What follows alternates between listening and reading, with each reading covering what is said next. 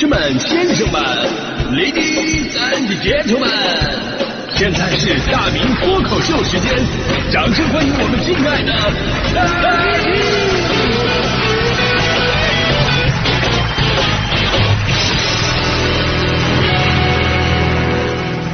好，欢迎各位来到今天的大明脱口秀，我是大明啊。在今天这个脱口秀之前呢，我要先干一件事儿，我要撕掉某些人虚伪的面具，我要揭露他们的老底。朋友们，你们的身边有没有这么一种人？往往都是二三十岁，最多不会超过四十，有了那么点人生阅历之后，就开始装成熟。这样的人往往特别喜欢说这么一句话啊：“我跟自己和解了。”啊，装作一副岁月静好的样子啊！我跟自己和解了。哎呀，这个我提升了，我升华了，你知道吗？就好多人用这句话彰显着自己的成熟与放下呀，而且呢，还显得特别的高级。哎呀，这这这了不起！我以前说实话我也用过，啊、我也用过。后来发现有点不太对劲儿，我与自己和解了，不对呀，我就没跟自己闹掰过呀。啊，我都是想怎么过我就怎么过的呀。对我来说，世上无难事，只要肯放弃啊，是不是？如果说天将降大任于斯人也，必将苦其心志，劳其筋骨，饿其体肤。对不起，大任我不要了。哎，我要那玩意儿干啥呢？我要那玩意儿饿其体肤，我要我有病啊！我我我要那玩意儿。真的啊，这个世界上一大部分人其实是跟我是一样的，跟我是一样的，就是一边儿并没有特别努力的改变自己，跟自己什么较劲儿，并没有。然后另外一边呢，喊着哦，我跟自己和解了。说的就好像自己挣扎过一样，还有一种更加高级的说法啊，我跟这个世界和解了。对不起，世界知道你是谁呀？啊，说的好像你跟世界势均力敌一样。这这，其实像我们这些一直躺平的人，根本没有资格说我跟谁和解，我们只能期望别人能够主动的跟我们来和解。爸呀，你跟我和解了吧？我真的是考不上清华北大呀。妈耶！你也跟我和解了吧？我这体重确实是减不下来了。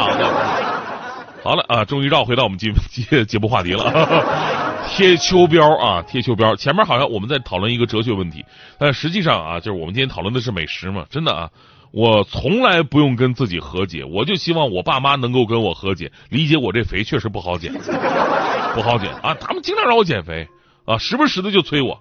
啊，跟跟我说，哎呀，冬天呢得减肥呀。我说冬天人家都怕冷，都增肥，我减什么肥？这不反人类吗？他们说啊，到春天了，春天得减肥呀。我说每逢春节胖三斤，那不是一个假期三斤，是一顿三斤呐。这咱们自古以来的风俗啊，对不对？你总不能让我春节都饿肚子吧？他们说那好，那你夏天减肥，结果夏天我还胖了。我我这夏天怎么还胖了呢？我说这是正常的物理现象，热胀。我爸妈说的，那也没见你冷做过呀。昨天立秋嘛，俩人又给我打电话催我减肥的事儿。我说啊，我我我我这次说了一个最新的理由啊，我说不行啊，立秋贴秋膘啊，对吧？他俩终于怒了啊，说你就是一点毅力都没有，你难道就不想改变自己吗？我说你们的世界观真的是太狭隘了。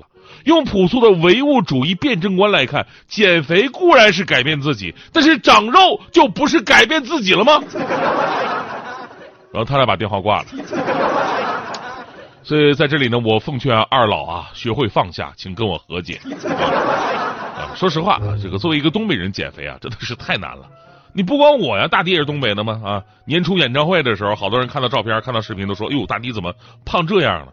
你就说站我身边，你们都能看出他胖了，那得胖成什么样，对不对？所以最近大弟开始励志减肥嘛。那天节目里还跟大伙说呢，说什么一周两次普拉提。呃，一个月喝一次奶茶，然后在自己办公室里边还贴了一个警示条，上面写了四句话，抬头就能看着，上面写着：甜食使我长肉，火锅使我长痘，冷饮使我早衰，熬夜使我折寿。自从大地贴了这个条之后啊，人瘦没瘦不好说，但是最近精神确实有点抑郁了。这 这也不能怪我们，要怪就怪我们都是东北人。你们要知道，东北人想要减肥的话，那得付出比别人多十倍的努力。因为什么呀？因为东北菜就是贴秋膘神器呀！真的，咱们今天做这个话题的时候，还有朋友问呢，说：“哎呀，吃什么东西贴秋膘的效果最好呢？”就这么说吧，你只要去东北待一周，明年的秋膘都能给你贴得出来。你知道吗？这个东三省的肥胖率每年都是全国前五，终极原因就是生活方式改变了，但是我们的饮食结构并没有变。东北菜你放以前是为了人们能够适应漫长的寒冷的冬天，所以呢，为了御寒，从这个角度来讲啊，高油啊、高热量的饮食这是很必要的。而现在的东北菜在这些特点上依然保留着，所以如果说什么是贴切包神器的话，我觉得东北菜绝对能排在第一位。这个东北菜的高油高热量能做到什么地步呢？你会发现，最经典的东北菜必须是高油高热的，什么锅包肉啊、溜肉段你看这是东北菜的两大金字招牌。其实我们都知道啊，瘦肉本身蛋白质居多，脂肪含量没那么的高，所以呢，有的人用那种生酮减肥法。生酮减肥法就是你只吃肉，你不吃碳水，你照样瘦的飞快啊。但东北菜的肉你就瘦不下来，为什么？因为这里需要进行油炸，啊，添加大量白糖，有的出锅还得勾芡。我跟你说，就必须最后达到这个东北菜雀黑焦黏齁且发甜的基本特征了。就这样的情况之下，锅包肉啊、溜肉段它也变成热量炸弹了。你包括各种铁锅炖，对吧？东北最具代表性的铁锅炖。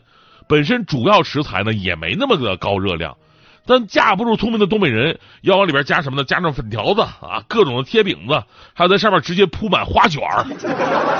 那出锅之后，花卷吸满了铁锅炖的汤汁啊，一整锅的精华就在这花卷里边吸着。而且东北菜里边什么都放肉啊，什么蒜苔炒肉、豆角烧肉、青椒肉丝。就是这个东西呢，你在东北就是被划划分到这个素菜的行列当中的啊，结果上来以后发现肉丝比蒜苔都多。东北的肉也不知道它为什么那么那么便宜啊。当然，东北也不是没有纯素，比方说东北的另一道名菜一大招牌地三鲜，但是千万别觉得这个纯素的地三鲜它能把你吃瘦，就这玩意儿每个食材都必须得过油。上菜的时候你会发现，那茄子、土豆、辣椒上面都跟被油包了浆似的那个。就哪怕是东北的蘸酱菜，那个东北大酱的热量都是超高的存在。所以你要真的说我想吃东北菜，同时还要达到减肥的目的，你只能提特殊要求。啊，老板，我这个来个蘸酱菜，不要酱。呃，另外给我来来来一份那个水煮地三鲜。溜段不要溜，铁锅炖大鹅不要鹅，大米饭不要大米。而且呢，在东北吃饭，你稍微有点意义的局面啊，那必须得有硬菜，对吧？记住啊，硬菜是什么呀？很多的小伙伴可能不知道硬菜是什么。硬菜必须是纯肉，纯的啊，纯肉，或者是大的那种鱼，小的都不行，必须得大鱼。最主要是你必须得用盆盛出来，那才叫硬。这代表着东北人的豪爽跟热情。这一般南方人就不懂。有一次我在北京请客户吃饭，吃的东北菜，这边我跟客户聊天呢。然后那边我就让我的一个南方同事，我说：“哎，你去那个加一个硬菜。”南方同事出去以后给我点了一个蚕豆，看我脸色不对，还问我：“哎，这不够硬吗？”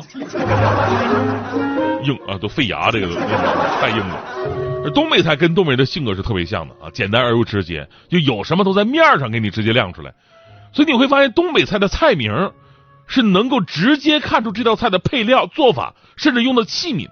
比方说铁锅炖大鹅，就不能再具体了，听明白吧？工具啊，这个主要的配料都都都写都都写出来了啊，还有尖椒干豆腐、溜肥肠、酸菜白肉血肠，真的是有什么说什么，直白的不能再直白了。但是其他很多菜系，你光看名字你就不知道它是啥。